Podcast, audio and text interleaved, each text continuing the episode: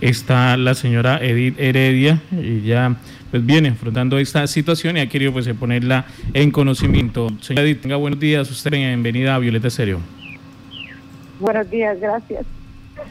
Edith, muchas gracias por estar en Contacto Noticias. ¿Cómo es esto de ladres o el sistema que se maneja en estos casos cuando se presenta este tipo de accidentes? Pues eh, no permite o, o, quién es el que no autoriza el traslado de sus señores a un centro de mayor calidad para ser atendido, para salvarle eh, vida. Eh, según cuando uno va a referencia, lo único que le dicen a uno es que hasta que no cope el tope tienen que son 23 millones de pesos, el paciente no puede salir de ahí. Esta vaina yo le llamo un secuestro. Un secuestro evadido por el hospital de, de la Yopal y el ADRE.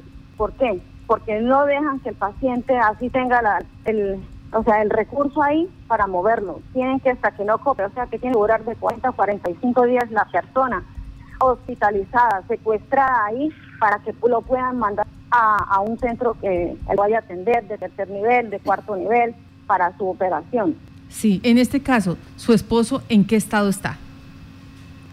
Mi esposo, pues en el momento él está estable. Actualmente, cuando él entró al hospital, él llegó eh, con pérdida de la conciencia. Cuando la doctora le hizo las radiografías, lo que dijo era que iba a perder su pierna porque, eh, o que la cirugía que le iban a hacer no iba a seguir, porque él está demasiadamente fracturado. Sí. Cuando usted nos dice que está eh, demasiadamente fracturado, ¿es cuando el vierte necesita ser trasladado a un centro de mayor complejidad? Sí, señora, claro que sí. Porque, por ejemplo, a Santa Bramena no, no hay esa atención. En Yopal tampoco la hay. El día 14 le hicieron un tax y por eso pues uno estaba pendiente para subirlo al quirófano. Pero nosotros pensando que, era que le iban a hacer cirugía ahí, porque uno hay unas cosas que manejan de tercer nivel ahí, eso me dijo una muchacha, una enfermera, pero en el momento cuando requirió de verdad que lo subieron, ya se lo bajaron fue con un tutor y uno pues feliz, convencido de que era que tenía alguna clase de, de, aparatos dentro de su pierna y que ya esa era la cirugía y nos podíamos ir para la casa, pero cuando nosotros al otro día vino la enfermera y dijo, mm", y aquí ¿en cuántos días será que le van a hacer cirugía? Yo le dije, ¿cómo así? ¿Qué cirugía? ¿Y acaso qué le hicieron entonces? Y bueno, es que esto es como un, esto se llama un tutor, que es un aparato para mantenerle la pierna en, en, estado, o sea, que no se lastime más o algo así. Sí, permítame, ¿usted sabe qué tipo de fractura será que tiene su señor esposo? Es una fractura muy... Una fractura, ya te digo, fractura compleja de fémur eh, Fractura con, minuta. Sí. Con minuta. Sí. Bueno, esta fractura compleja de fémur obliga a, un centro de mayor complejidad. ¿Los médicos ya, ya le han indicado que hay que trasladarlo a otro hospital? Sí, señora. El ortopedista desde el 15 de junio eh, dijo que tocaba pasarlo a un tercer nivel de mayor complejidad y que era, era prioritario, pero esa parte de la prioridad para ellos no existe. En el hospital la prioridad es que el paciente siga allí secuestrado para poderle quitar los pesos que le da el ADRES y yo no sé hasta cuándo será que ellos piensan dejar salir el paciente, porque decir de ellos es que lo han enviado a muchas clínicas, pero para mí que no han enviado es nada. Señora Edith, ¿quién exactamente le, quién exactamente le dice a usted que hasta que se cope ese monto de los 23 millones de pesos podría darse el traslado? Eh, lo dicen en facturación, eh, lo dicen ahí en la parte de trabajo social, lo, las chicas de referencia, eso, eso es lo que ellas saben decir nada más. Ahí no, no encuentra uno otra palabra, sino que hasta que no cope el monto no lo dejan salir y empiezan a hacerle a uno esas caritas de, uy, hasta que no cope el monto, como que, como que esta persona está, como, como dicen por ahí, eh, vulgarmente miando fuera del tiesto si está pensando que la van a dejar salir a este momento. Bueno, esta es la realidad. es muy triste. Sí, esta es la realidad que está viviendo esta persona quien lamentablemente tuvo un accidente de tránsito. Eh, hacía dos o tres días eh, se le había ya vencido el SOAT y pues no tuvo la, situación de revisión no lo, no, lo, no lo pudo comprar o no se dio cuenta. El hecho es que por esta situación hoy está en el Hospital Regional de la Orinoquía. Edith, ¿cuántos años tiene su esposo? Mi esposo tiene solo 45 años de edad. 45 años, señora. 40, sí, 45 años de edad. Como, como dijo una jefe de enfermeras, dijo, él es una persona que es joven, todavía tiene mucha vida por delante para, para que él vuelva de pronto. No quizás que quede al 100% su pierna, pero sí que le sirva para trabajar.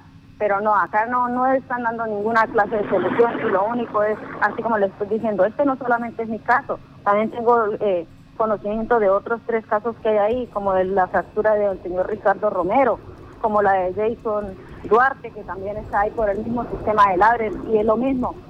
Eh, son que la respuesta es que son de 40 a 45 días que tiene que quedar el paciente ahí pero para mí esto no es ninguna solución. Yo he tocado muchísimas puertas, muchísimas puertas, hasta incluso hablé con la diputada Blanca Lilia, que ella es de aquí de Tauramina Cañonares. ¿Sabes cuál es la respuesta que me duele tanto que me haya dicho eso? ¿Qué? ¿Cuál es? Que ella no, que ella no puede gestionar en el departamento, o sea, que ella solo gestiona para el departamento, pero como le dije yo, a mí me da mucha pena con usted tenerle que decir esto, pero usted como diputada tiene otras personas en su mismo, con su mismo cargo en otros departamentos, puede decirle a uno de ellos, mi amigo, colabóreme, tengo un casito así, así, pero no, ella de una vez cerró las puertas y dijo que solamente ejecutaba en el departamento de Casanare, que se le salían las manos, de las manos. Bueno, y, y, pues y así tenemos muchas, muchas de las personas que nos han estado colaborando, pero ha sido imposible por el mismo sistema que, que, de una vez apenas saben que se ladre, entonces empiezan a patalear y que no, esta persona no, no, no le colaboran a uno, le cierran las puertas y ha sido terrible.